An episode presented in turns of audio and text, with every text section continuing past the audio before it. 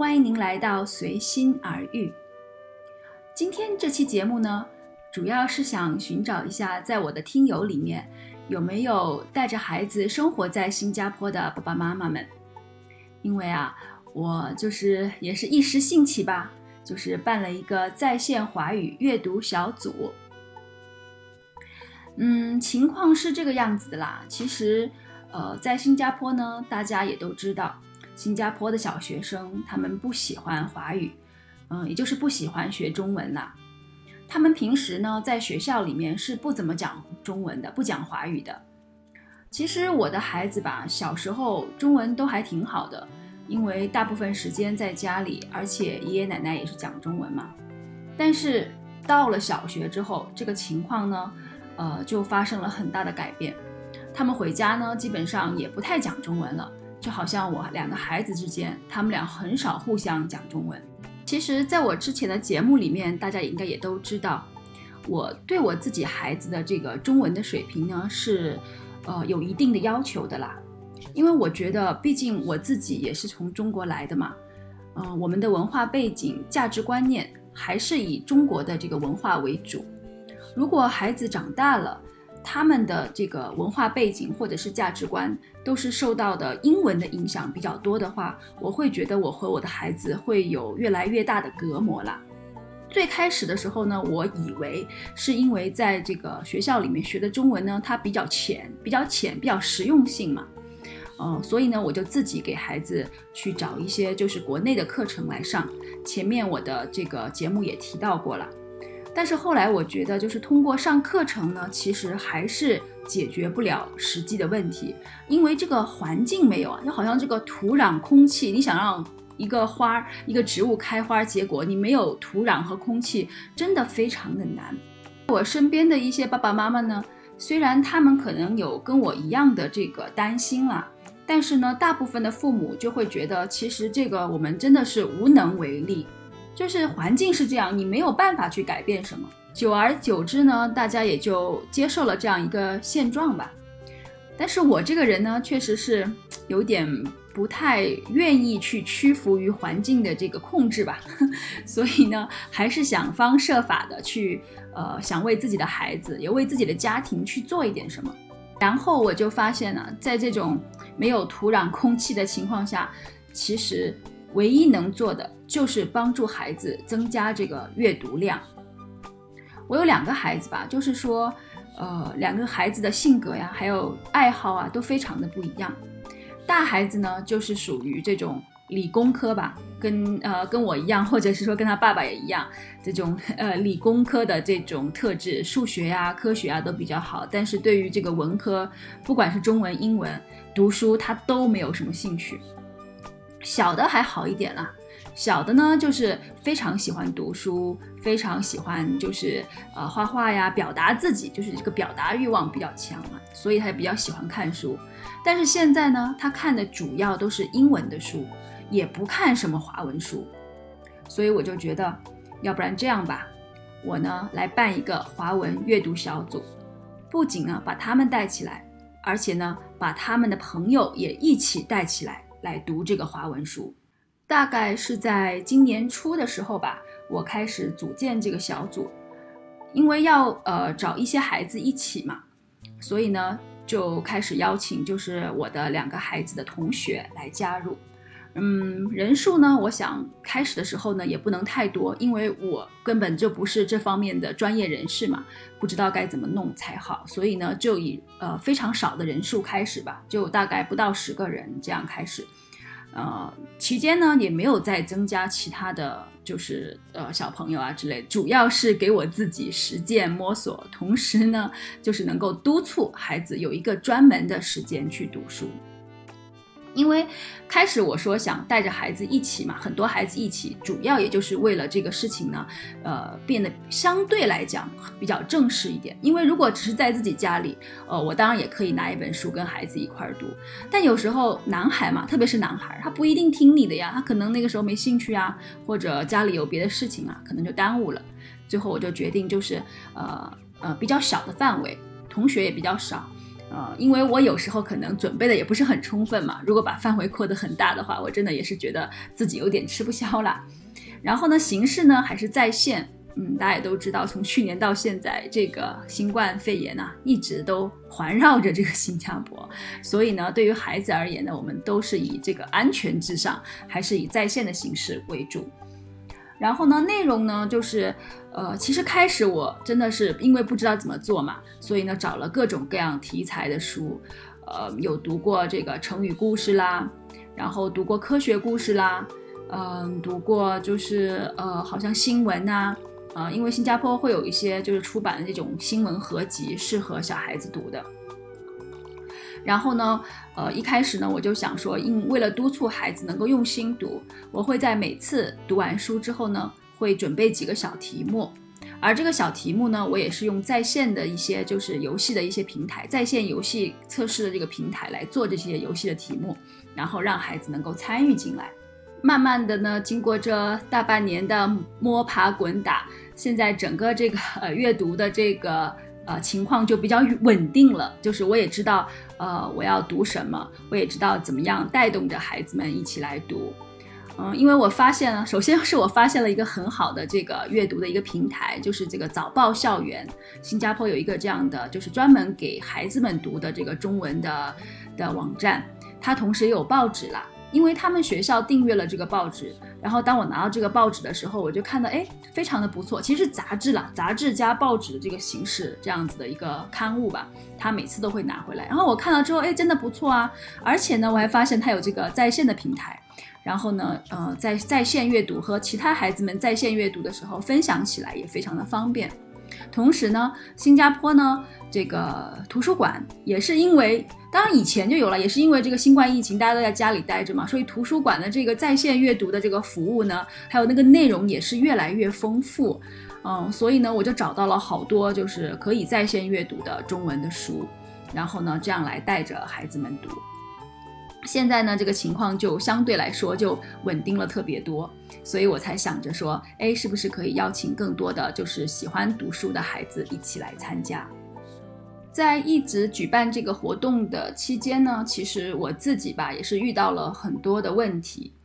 就好像虽然是我孩子的朋友或者是我孩子的同学，他们都是年龄差不多的，但是呢，他们的华文程度真的是相差挺多的。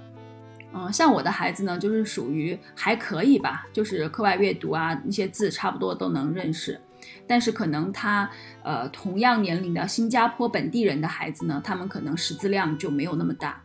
而且呢，就是呃听他们朗读。就你就能知道他们就是那个语气啊，还有那些就是，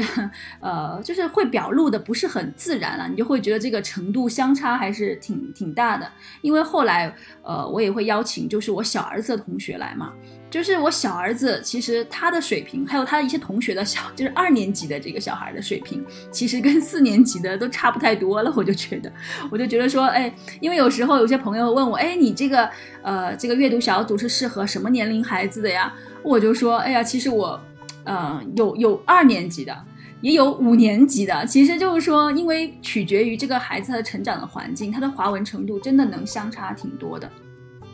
而且还有一个很重要的一点哦，就是在新加坡，你的考试成绩啊，并不能，并不能代表这个孩子的真实的语言的的水平。因为我觉得他的考试，哎呀，算了，我就不吐槽考试了。吐槽考试，我真的又又跑偏题了，讲偏题了，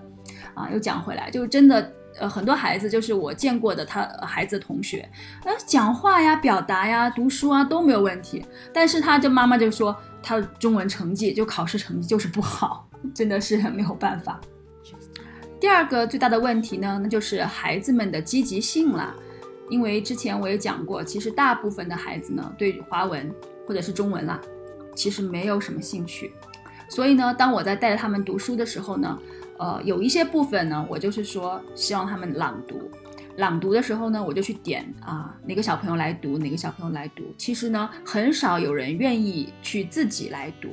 因为他们可能比较害羞，也有可能，或者是不自信也有可能，或者是嗯比较懒惰也有可能了。所以呢，因为我本身虽然也是教书的，但是我面对的孩子都是十七岁往上走的，但是现在的孩子都是十岁及十岁以下的孩子，就是你需要很多的技巧啊来去。呃，来去就是用英文讲是 engage 了，就是就是说就是说会有很多技巧来让他们能够积极的参与进来，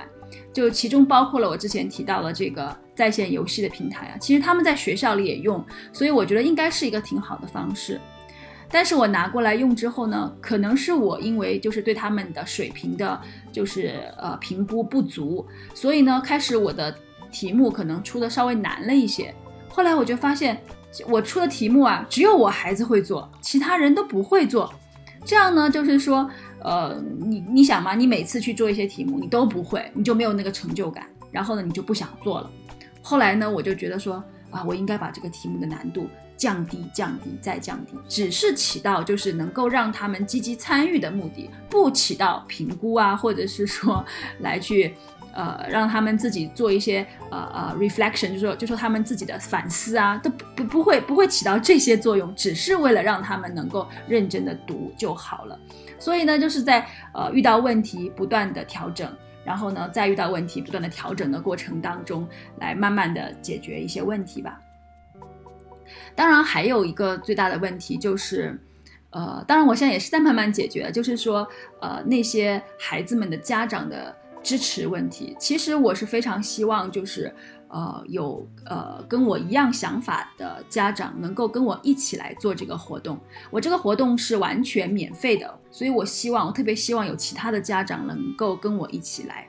但是我也非常的理解啦，就是说新加坡的家庭的呃父亲、母亲、爸爸妈妈们其实都是非常的忙碌的，因为每个家庭都不只有一个孩子，而且爸爸妈妈也是都是在工作的。所以呢，他们没有时间啊去督促孩子，所以有的时候有小朋友能够按时来，有的小朋友呢根本就啊来两次可能就不来啊，或者是怎么样，我也不知道他们的情况，而且我也不知道，呃，我也不可能就是去督促他们啦。所以呢，就是呃希望希望家长们也可以支持，但是这一点呢也会比较难一些。不过现在呢，我我又想到了一些办法，就是说，呃嗯，虽然就是说能够支持孩子读中文书、学中文的家长，呃，并不是那么多，但是我总是还能找到啊，通过呃网络平台啊，我终于找到了一位妈妈，呃，能够跟我一起来举办这个活动。这样呢，就给我分担了百分之五十的工作量。就是以前我是每个星期都要准备材料啊，准备题目这些。